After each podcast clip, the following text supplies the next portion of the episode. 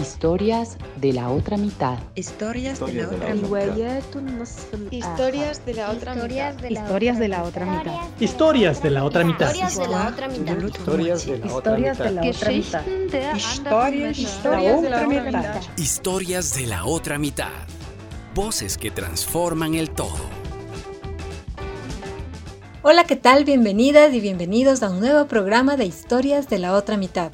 Retomamos nuestro espacio luego de cargarnos de energía con un programa especial por el Día Mundial de la Diabetes que se conmemora hoy 14 de noviembre.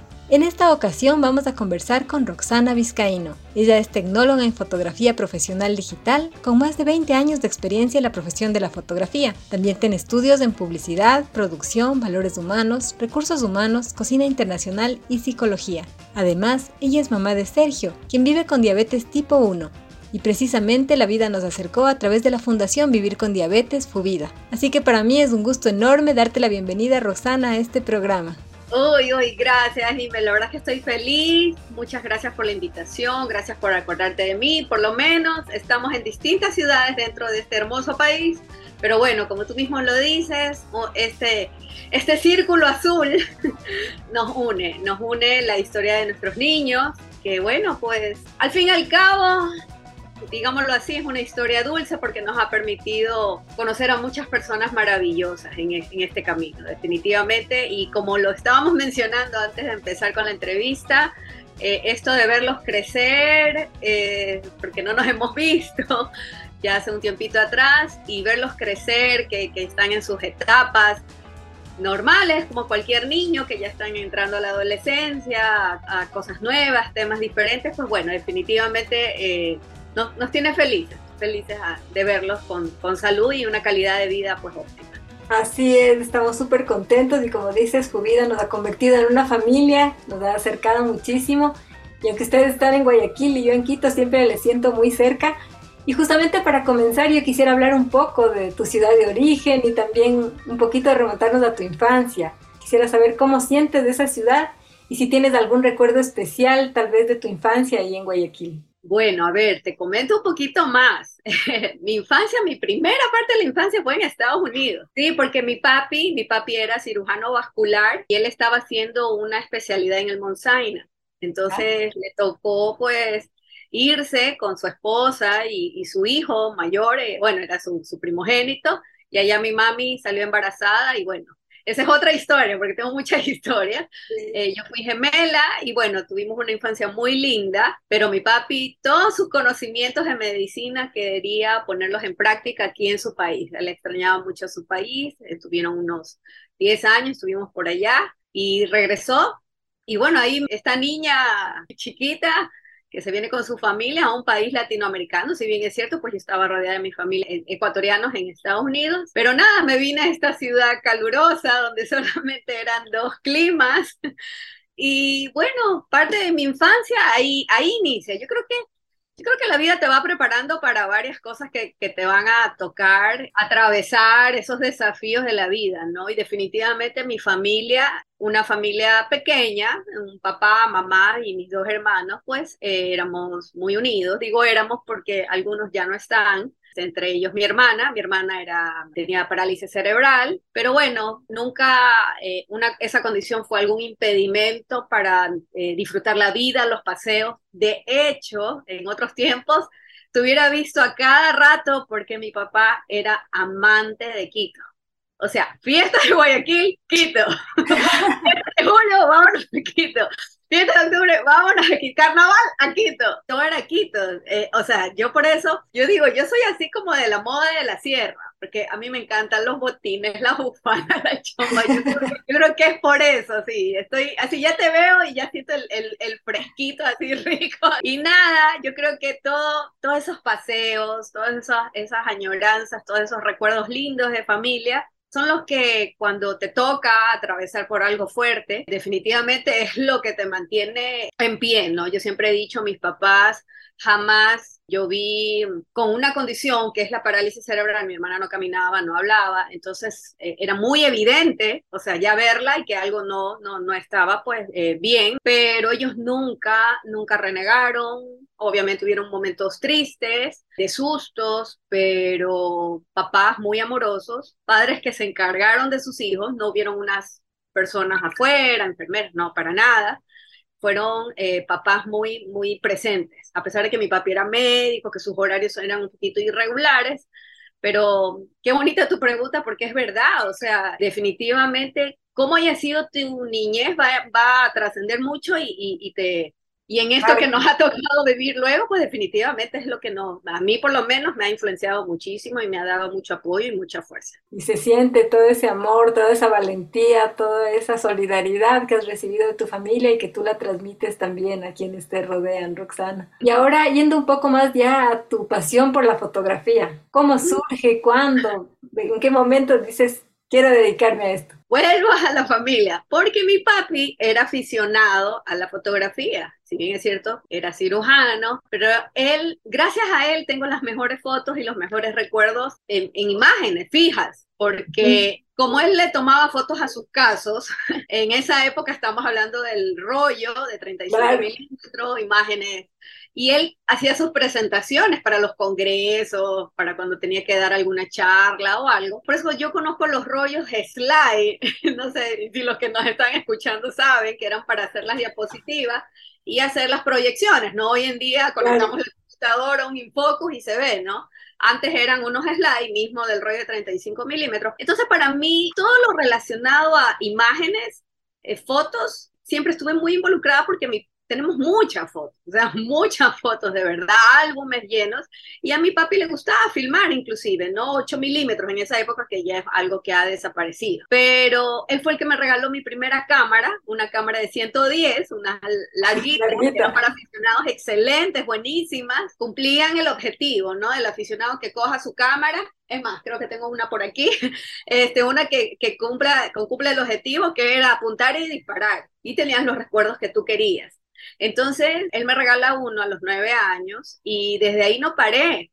¿Qué era lo que yo hacía? Ya en el colegio iba, tomaba fotos, le pedía a mi papá que él lo llevara a un laboratorio a revelar porque yo quería ver los resultados. Y ya más adelante, cuando entro a este mundo ya profesional, que yo empiezo a trabajar, empiezo a ir a la universidad, entro a lo que es la carrera de publicidad. De hecho, yo trabajé en una agencia de publicidades muy famosas acá, una productora, ese mundo publicitario estuve muy involucrada. Era muy, muy chiquita. O sea, ahorita yo veo, no retrocado yo trabajo de los 18 años. Entonces dije, bueno, voy a tomar unos cursos de fotografía porque va de la mano con la publicidad. Yo me quería como que dirigir un poquito al lado eso de producción. Realmente eso era uno de mis objetivos de estudiar publicidad. Y de pronto voy a mi primera clase de fotografía y nada, me enamoré y de la fotografía más, voy a decirlo, o sea, me retiro de la carrera, faltándome muy poco, pero me adentro a este mundo que fue para mí,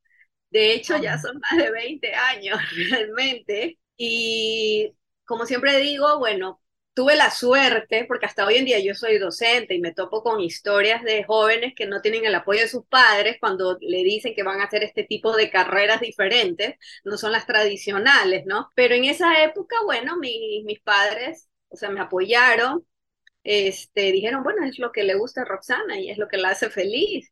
Entonces me ha pasado de todo en 20 años, porque ha habido pues un momento en que yo, ay, ¿será que estoy haciendo lo que tenía que hacer para el resto de mi vida? Me encanta cubrir eventos. Hasta el día de hoy me divierto, me fascina, me parece a mí que es una oportunidad hermosa que alguien me abra las puertas de su momento tan importante, una boda, unos 15 años, y yo poder capturar eso me encanta. Hasta ahora si lo dejo es porque ya no me gusta, pero la verdad es que me divierto. O sea, puedo estar cansada de haber dado clases así toda la mañana del sábado y, el, y en la noche me toca el evento, pero me, me, despabilo y lo mismo me pasa dando clases. O sea, puedo estar cansada, quizás con malestar, yo qué sé, uno que se enferma, tantas cosas en todo este tiempo, porque llevo más de, en la docencia más de 17 años, entonces me ha pasado también de todo, ¿no? Pero empiezo a dar clases y me transformo, me transformo. Termino de dar la clase y capaz termino desbaratada pero me transformo. Realmente, en serio, y eso es lo que yo siempre les digo a los estudiantes y a todo el mundo. Y me, bueno, tú has estado tan involucrada también en este medio. Ah, el arte sana. Te sana, o sea, te sana a ti. Totalmente, totalmente. Y, y, eso es una pasión que, bueno, esta es mi profesión y para cualquier persona que nos esté escuchando, si no encuentra la pasión todavía de algo que realmente, o sea, el, el despertarse, ¿no? Hoy me voy a ir a, a, trabajar, qué chévere, y me van a pagar por eso.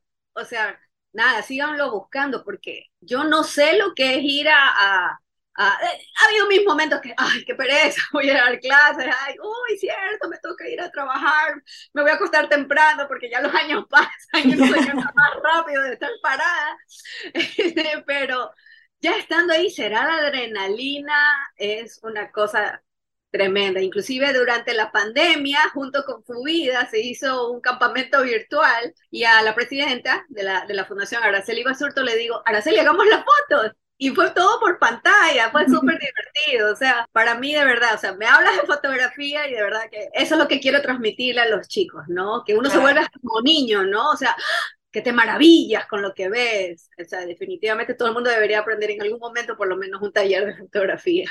Así es, te ayuda a afinar el ojo y a ir poniendo atención en detalles de los que uno a veces no les presta atención y descubres tanta belleza y también a veces cosas tan impactantes. De eso quería preguntarte yo, ¿qué es lo más bello y qué es lo más fuerte que has captado con tu cámara, Roxana? Mira, a ver, lo más bello lo sigo haciendo, desde tomarle fotos a mi hijo, eh, a una novia, cada novia es diferente, cada familia que me llama es diferente. Entonces, ¿qué es lo bello? Todo. O sea, hasta ahora, ¿cuál es la foto más chévere? Te puedo nombrar algunas, pero todavía no la termino de hacer. O sea, ¿y qué es lo más así? Yo no he hecho nada, hablando fotográficamente, crónica roja, nada de eso. Eh, inclusive, rapidito, antes de ya entrar al tema, porque esto me da pie al, tema que vamos a hablar, eh, cuando empezó la pandemia, que, que entramos a guardarnos, que siempre yo en la medida de lo posible traté de usar esa palabra, no encerrarnos, porque hasta el contexto pues te, te, te, abrumaba. Entonces nos fuimos a guardar en marzo del 2020 y realmente yo sentía mucho temor, mucha ansiedad. Yo estaba en la casa de mis padres, personas mayores de tercera edad, mi hermano con diabetes tipo 2, y mi hijo con diabetes tipo 1. Entonces, con todo lo que se escuchaba y que realmente no se sabía mayor cosa del virus, entonces yo estuve guardadita prácticamente dos meses, o sea, no salía ni a la, ni a la vereda. Entonces dije un momento, no, pues una cosa es tener temor, ¿no? Eh, obvio, todo el mundo estaba pasando por eso, pero otra cosa es vivir en miedo. Entonces dije, no, no, no, no, no, no, me voy a equipar porque en ese entonces ese era el protocolo, o sea, era esos trajes que parecían unos blancos. Claro, doble mascarilla, los guantes, las gafas, nada, un amanecer de mayo, hacer fotos a Guayaquil, la ciudad fantasma. Era, era un amanecer y no, no se veía ni un alma, y era un, de un amanecer sábado, sábado que en Guayaquil pasa a 5 de la mañana y esto es un tráfico, 4 de la mañana se ve cualquier cantidad de autos. Entonces a mí la fotografía es como un, fue como un escudo, fue como que, a ver, aquí me transformé y me voy a hacer fotos. Eh, fue una manera diferente de tomar fotos con guantes en esa época y todo y con el miedo, porque uno sentía que entraba un poquito de viento por aquí y uno dijo, yo me enfermé, una cosa impresionante. Bueno, y gracias a esas imágenes también pude hacer ahora en junio de este año una exposición en el Museo Municipal aquí en Guayaquil, justamente hablando de eso de que ahora vemos más a los ojos, era, era el tema. en realidad tengo mucho material porque luego, eh, semanas después, eh, hicimos unas imágenes, hicimos un dron, entonces tenemos unas imágenes impactantes de Guayaquil, pues una ciudad desierta. A mí me gusta mucho lo que es también el autorretrato, fotografías de autor. Eh, es más, la pandemia me, me motivó nuevamente a incursionar en eso porque así empecé yo en la fotografía realmente el autorretrato, que es un género bastante complejo, no es tan fácil, no es un selfie, estamos hablando de otro tema, ¿no? De sacar a flote eh, sensaciones, sentimientos que están proyectados pues en el rostro de uno mismo, ¿no? Y ahora sí, ahí, yo siempre he dicho, siempre lo he dicho, yo creo, no creo, estoy segura de que las personas que estamos en esta parte eh, visual, ¿no? De trabajo, eh, todo lo que es fotografía, lo que es video, sí definitivamente tenemos quizás un poquito más la percepción más agudizada de los sentidos, porque caemos en cuenta en eso. O sea, nosotros estamos día a día, o sea, y seguramente dime a ti que estás ahí trabajando, haces video y haces cosas, es, es una cosa que a veces puede sonar hasta raro, pero estoy segurísima que me entiendes sientes mucha información. Estamos rodeados de imágenes por todos lados, el celular, la televisión, eh, las vallas publicitarias. Entonces hay mucha información que en muchas ocasiones abruma. Si a las personas que no están constantemente viendo así imágenes, observando imágenes, porque nosotros leemos las imágenes, entendemos todos los detalles, que la textura, que el color, que la luz, o sea, es mucha información. Entonces, eh, pienso que eso también ayudó y siempre lo digo, a que empezar a notar cosas en mi total desconocimiento en esa época de las señales que empezó a presentar Sergio con respecto a los primeros síntomas de, una, de un diagnóstico en diabetes tipo 1. Y así es, y ahora que lo mencionas, justamente quisiera entrarnos un poquito en esta publicación que has realizado tú de la diabetes de mi hijo, un recuento fotográfico de lo que has ido viviendo junto a Sergio y junto a tu familia en este tema. Quisiera que nos cuentes un poquito cómo surge esta idea y qué has querido transmitir tú con esta publicación. Bien, cuando entramos, toda la familia entra ¿no? a este diagnóstico. Ya para entonces mi hermana ya no estaba con nosotros, ya, eh, ya habíamos perdido pues, a alguien que, que era nuestro centro. Eh, al año, prácticamente exacto, Sergio empieza con esas tres señales, que en muchas ocasiones pueden pasar desapercibidas, ¿no? Que es la sed, pero sed excesiva, de gritar agua, él tenía solo dos años ahí, era medio lengüita mocha para hablar, eh, obviamente eh, orinaba mucho, o sea, me di cuenta más por los pañales, o sea, no pasaba ni media hora y por la cantidad de líquido, o sea, el pañal era una cosa impresionante, parecía una almohada. Y yo decía, o sea, me pasó dos veces que dije, ay, no puede ser, me, me he demorado tanto en cambiarle el pañal, qué raro. Y la señal más que me impactó fue que fue muy evidente, era muy evidente en un cuerpito de un niño, de un bebé todavía, dos añitos, la baja de peso. Sí. Porque sí comía, él, él, comía, pero nunca fue un niño muy comelón, o sea, tampoco que le daba muchas ganas de comer, era la sed, pero la baja de peso fue que a mí me dio algo y la carita y las ojeras, era una cosa impresionante. Entonces, nada, la primera señal, llamé a la pediatra y le dije, aquí está pasando algo. Entonces la pediatra me dice, sí, pero no tiene ningún otro síntoma, dolor, de... No, no, no, bueno, si quiere tráigamelo para hacerle, pero todo muy suave, ¿no? Y me puse a averiguar, a leer, a buscar ese día en internet. Llamé a mi papá, mi papá me dice, bueno, es que como él es un bebé, así como yo que soy un viejito, tomamos mucho líquido. Y ahí pues le, le dije a Javiera, mi esposo ahí, que el niño estaba con, con esto y, y, recién un mes antes había sido diagnosticado mi hermano con diabetes tipo 2. Entonces yo tenía esto en mi cabeza que ya sabía que cuando hay mucha sed puede ser que esté el azúcar alta. Y yo decía, bueno, pues un bebé, ¿no? Pero bueno, le hice el comentario a él y él trajo el glucómetro esa noche. Entonces no sabíamos manejar absolutamente nada, yo no tenía idea de, de las medidas ni nada de eso. Entonces ahí, eso es lo que esta, esta parte que siempre yo la decía era como cuando ya empiezo, me mandan a hacerles exámenes, el niño tenía en la primera toma, me acuerdo, 574 esa noche. O sea, yo no sabía que era 574. Al día siguiente vamos a la doctora y me dice, si le limpió bien la manito, no comió un dulce, no. Y ahí empieza todo ese proceso, un proceso que esto inicia un 13 de septiembre, un 11 de septiembre y el 13 ya tenemos el diagnóstico de diabetes tipo 1. Y bueno, aquí como un paréntesis para quienes nos escuchan, la diabetes tipo 1 es una condición autoinmune. Esto significa que por una reacción del organismo autoinmune se afectan las células beta del páncreas, que son las que producen la insulina, y de un día a otro la persona que tiene esta condición deja de producir insulina. No es algo que se pueda prevenir, no es algo que tenga nada que ver con el tipo de alimentación o ningún otro tipo de cuidado que se hubiera podido tener para prevenir, sino que de un momento a otro esta condición se viene y cambia completamente la vida. Entonces, Rosana, quisiera saber cómo fue después del diagnóstico, qué fue lo que pasó. Bueno, se vienen los meses más fuertes porque yo, pues, cada cosa que a mí me afecta bajo de peso, en un mes bajé 10 libras, y empieza ese proceso, ya cuando empiezo a aprender, a, ya sabes, dime cómo es esto, que, ay, que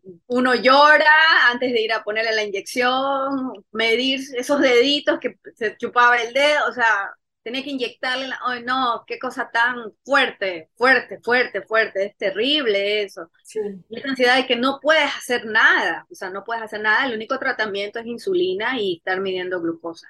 Entonces pasan los meses, este, y se viene, ahí empiezo ya a hacer fotografías del proceso. O sea, de ir viendo, así como cuando uno eh, tiene a su bebé que empieza a tomarle fotos por cada gracia que hace, eh, quizás con esto de que yo ya venía tantos años haciendo eso, bueno, empiezo a hacer fotos, ¿no? Empiezo a hacer fotos.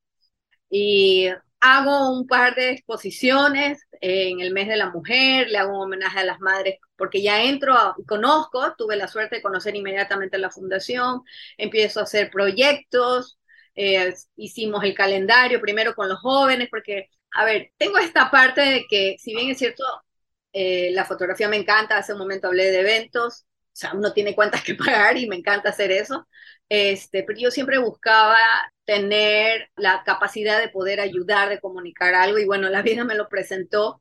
Este, entonces me di cuenta que esto era una condición que no era muy vista, muy conocida. Yo, yo no la conocía. Yo había visto en unas películas que por ahí se inyectaban en las piernas, pero no tenía nada de conocimiento que se le daba a los niños tan chiquitos. Em, me adentro a la fundación y empiezo a escuchar esas historias y lo que más me llamó la atención ahí fue mucho la tristeza de muchos jóvenes y muchos chicos y cómo sus familias vivían en tristeza, entonces, eh, definitivamente la educación en diabetes es, principal para que ellos tengan una vida lo más normal posible. Digo más normal porque están rodeados de inyecciones y de, y de mediciones de glucosa, pero ya a la larga hasta eso se vuelve normal. O sea, ya es, o sea, ya es parte de, nosotros cargar, bueno, en el caso de él ya está más grande, siempre anda con un canguro con sus glucómetros y sus insulinas y sus jeringas. O sea, ya es un día a día ahorita, ya que son nueve años.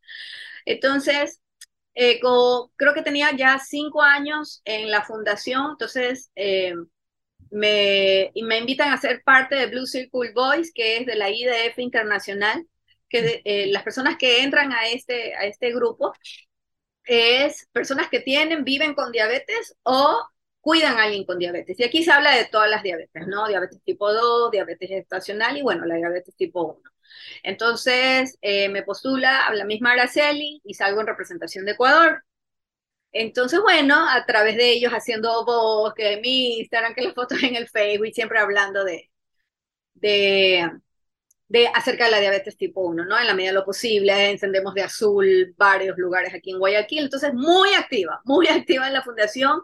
Yo siempre decía, bueno, pues ¿cómo puedo ayudar? Yo no soy profesional en la salud, yo, ¿qué puedo hacer? ¿Qué puedo hacer una fotógrafa? Ah, ok, entonces ahí empezamos con, a, eh, con todos estos proyectos y presentarse a la fundación y, tuve la suerte que Araceli, o sea, vamos a hacerle caso a esta mamá loca, porque ella maneja la parte médica, ¿no? O sea, la educación de padres, apoyo, y de pronto yo, ay, hagamos un calendario, hagamos una agenda, invitemos a Juan Fernando Velasco y hagamos algo, o sea, fueron, fueron cosas así que, bueno, tuve la suerte de recibir el apoyo y buscar, porque no es que nos, nos llegaban las, las posibilidades. Es para todo un trabajo eso. Todo un trabajo agotador, y bueno, entonces, en el 2018, la IDF, el Blue Circle Boys, manda a, a eh, como para que eh, quien quiera participar en unos concursos en el sentido de que si uno presentaba un proyecto, te iban a apoyar. Pero realmente iba dirigido a médicos y educadores de salud, o sea, era, era otra cosa, porque ellos hablan, o sea, la IDF internacional da todos los puntos, pero, o sea, no había ninguna fotógrafa y mamá. Entonces, yo lo que hice fue recoger las imágenes que había hecho y yo tenía como un diario de los, mis vivencias, ¿no? Me, ha gustado escribir siempre, entonces, pero lo hacía de manera muy personal, ¿no? Entonces me doy cuenta que tengo un material para hacer un fotolibro. Entonces, bueno, yo dije, lo, lo que me pueden llegar a decir es no. Ok, entonces lo mando. Entonces mando el proyecto, mando un boceto de cómo sería y cuál era el sentido del libro, ¿no? Y lo que yo siempre he dicho, y hace un momento lo mencioné, o sea, había mucha tristeza en la fundación y la idea era no es algo para celebrarlo, ay, mi hijo tiene diabetes tipo 1, ¿no? Pero sí celebrarlo desde otro punto de vida. Tenemos las posibilidades de cuidarlo y que hay vida. Y que si conoces bien, definitivamente tu hijo puede ser y tú disfrutar. O sea, tienes las opciones. Hoy en día se tienen muchas opciones y quería transmitirlo. como yo Exacto. Y bueno, a través de mi vivencia, a través de la experiencia como familia de mi hijo, pues aquí está, aquí lo tengo, este pequeño fotolibro. Es, yo, como les dije, soy fotógrafa análoga, entonces pues lo, una muy buena amiga mía, eh, docente también en el instituto donde yo trabajo, fue la que me ayudó a diagramarlo. Eh, una amiga mía también, eh, Luz Gabriela Poveda, me, me ayudó a, a, corregir el texto, ¿no? Todo lo que era la, la semántica, la sintaxis, todo eso. Un profesor también de Lexa que ha escrito libros, también me ayudó. Y tuve la oportunidad de estar en un taller de fotografía en pandemia, porque el libro lo saco en pandemia. A ver, ¿qué pasa? En el 2019, en febrero, ya me, me dicen, Roxana, está aprobado tu proyecto. Nosotros, pues, eh, directamente vamos a hablar con la imprenta para que haga un tiraje de tu libro. Ok. Voy a la imprenta, les presento el proyecto y todo el, el boceto, todo el todo, el machote, como dicen, y a las dos semanas nos mandaron a guardar. Sé que todo se quedó en stand-by ahí. Pero, pues como todo en la vida es por algo, entonces se nos presenta, que nos pasó a todas las familias, un miedo adicional, el COVID. ¿Y qué pasa? Yo, en mi cabeza mi mayor temor era que se cerraran fronteras, todo el mundo estaba guardado, qué pasaba con las insulinas, qué hubiera pasado si no llegaban las jeringas, que, y hubieron en, unas épocas que estaban escasas las insulinas, que es la vida de nuestros hijos, o sea, y ahí es que yo añado el último capítulo y justamente pues, saco ya con el tema, por eso que el libro tiene al final pues un tema por el COVID, ¿no? Hablándolo desde, mi perspectiva como familia, el temor. O sea, estábamos ya viviendo en diabetes, ya llegando así como a una... un equilibrio. un equilibrio, y de pronto aparece esto que era algo nuevo para toda la humanidad, o sea, no solamente para Guayaquil, los ecuatorianos, o sea, para todo el mundo, o sea, ¿qué, cuánto tiempo iba a durar, qué iba a pasar, y se hablaban que especialmente para las personas con condiciones era más peligroso. Entonces, nuevamente, o sea, era una, una cosa constante. Pero, eh, bueno, lo añado, en medio de todo esto, eh, un fotógrafo hizo la curaduría de las imágenes, no es que yo armé el libro porque ah, me gustan las fotitos y las voy a poner, él me ayudó a elegirlas, veníamos una narrativa, y siempre trato en la medida de lo posible de irnos a lo positivo. Hablo de trabajo en grupo, de las familias, de unirnos, sí, hacer una denuncia de que el gobierno debería fijar un poco más en esta condición. De pronto todo el mundo hablaba de COVID, nadie hablaba de las otras condiciones que existían, no solamente de la diabetes. Entonces, bueno, en enero del 2021 hago el lanzamiento del libro y bueno, el 14 de noviembre del año pasado también eh, vuelvo a hacer un segundo lanzamiento y cada vez que tengo la oportunidad lo comparto. Si alguien lo quiere leer, pues yo se lo entrego. Realmente esa es la idea. Entonces, nada, a través de mi pasión de la fotografía, cuento las imágenes de nuestras vidas y cuando alguien ha venido y me ha dicho, Roxana, te leí y qué tremendo aporte, o sea, me, has dado un aliento la esposa de un muy buen amigo mío es médico. Este, me dice, el día del lanzamiento, o sea, lo leyó enseguida y me dice, no sabía qué especialización irme.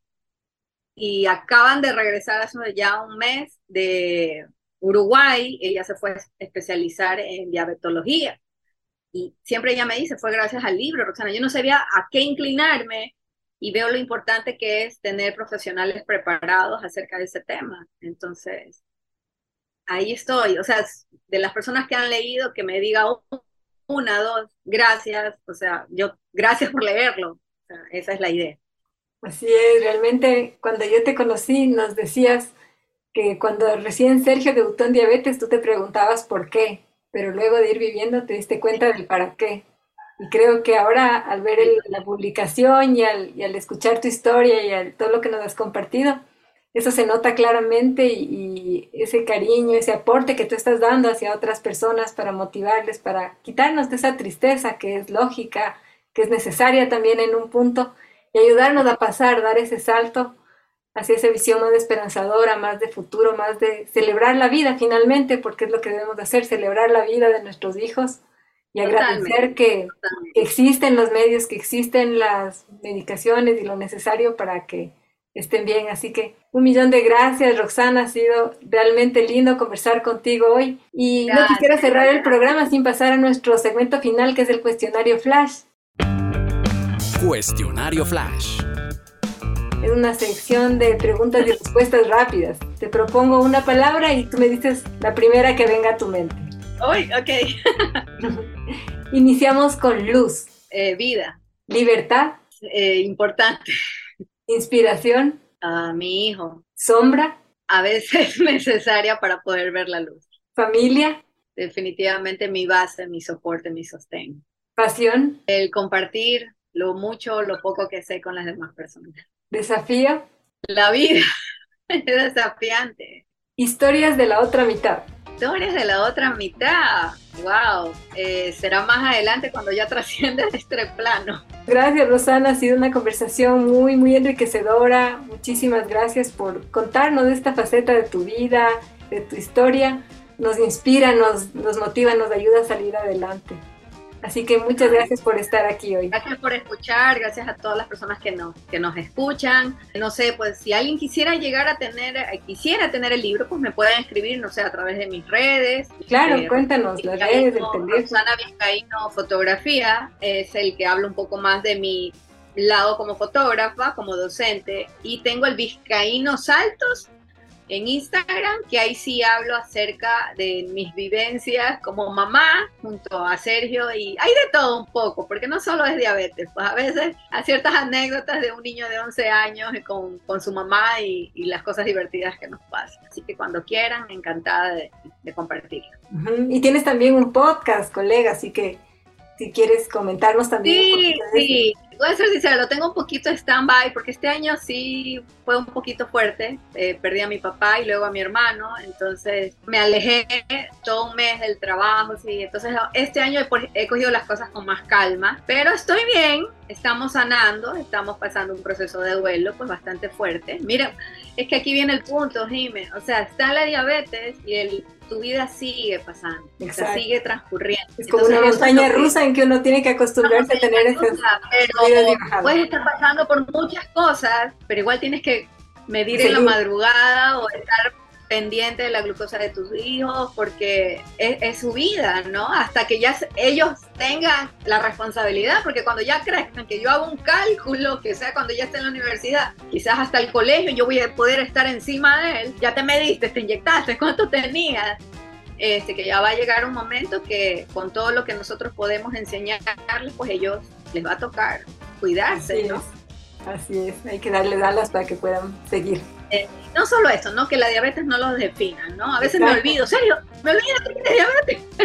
Mírate, hay que comer, te tengo que inyectar algo, ya arma la inyección. Esto los hace mucho más responsables también, no sé qué cómo te dirá a ti. Totalmente. La más chiquita, sí, o sea, le ha pasado que, ay, no llegué a la casa y le toca a él armar la, la insulina y tomarle la foto y y mandármela. Sí, esa es la dosis perfecta, ¿no? Porque igual me da miedo, no sé que vaya a ser mucho, pero no, él es, a pesar de lo chiquito que es, pues como él se inyecta y sabe y entiende de unidades, o ese idioma que los demás muchos no entienden, no entienden, solo nosotros, pues ahí estamos, ahí estamos, viviendo y disfrutando de la vida. Sí, Roxana, comparto totalmente lo que dices. Creo que es importante aprender a convivir con la diabetes sin dejar de disfrutar la vida, ir tomando estos desafíos, como tú lo has venido contando, con valentía, con paciencia y sobre todo con ese sentido de agradecimiento por cada nuevo día que la vida nos regala. Y no quisiera cerrar el programa de hoy sin promover la causa de la diabetes tipo 1, que es una condición de salud que suele dar especialmente a niños, niñas y adolescentes. Quiero hacer un llamado para que los estados cumplan con su función de garantizar los tratamientos, especialmente la insulina a través del cuadro básico. Aquí en nuestro país en estos meses hemos tenido algunos problemas de que no había provisión de insulina, especialmente en los centros de salud. Esto realmente no puede suceder porque la vida de los niños depende de la insulina. Entonces, hacer este llamado y también motivar a quienes nos escuchan a tener una actitud de más empatía con cualquier persona que tenga una condición de salud crónica crónica, porque tal como lo hemos escuchado hoy y en otras ocasiones también, las personas que viven con condiciones crónicas son seres muy fuertes que merecen toda la comprensión, el cariño y la admiración. Entonces un millón de gracias otra vez querida Roxana por estar aquí y gracias a ustedes por escucharnos y por volverse parte de esta historia. Recuerden que nos encuentran en Instagram y Facebook como Historias de la Otra Mitad y también pueden escribirnos para sugerir personajes o temas. Les esperamos pronto con una nueva historia de la otra mitad. Un abrazo. Historias de la otra mitad. Voces que transforman el todo. Historias de la otra mitad. Historias de la otra mitad. Historias de la otra mitad. Historias de la otra mitad. Histórias da outra metade. Historias de la otra mitad agradece el apoyo de CRM Representaciones.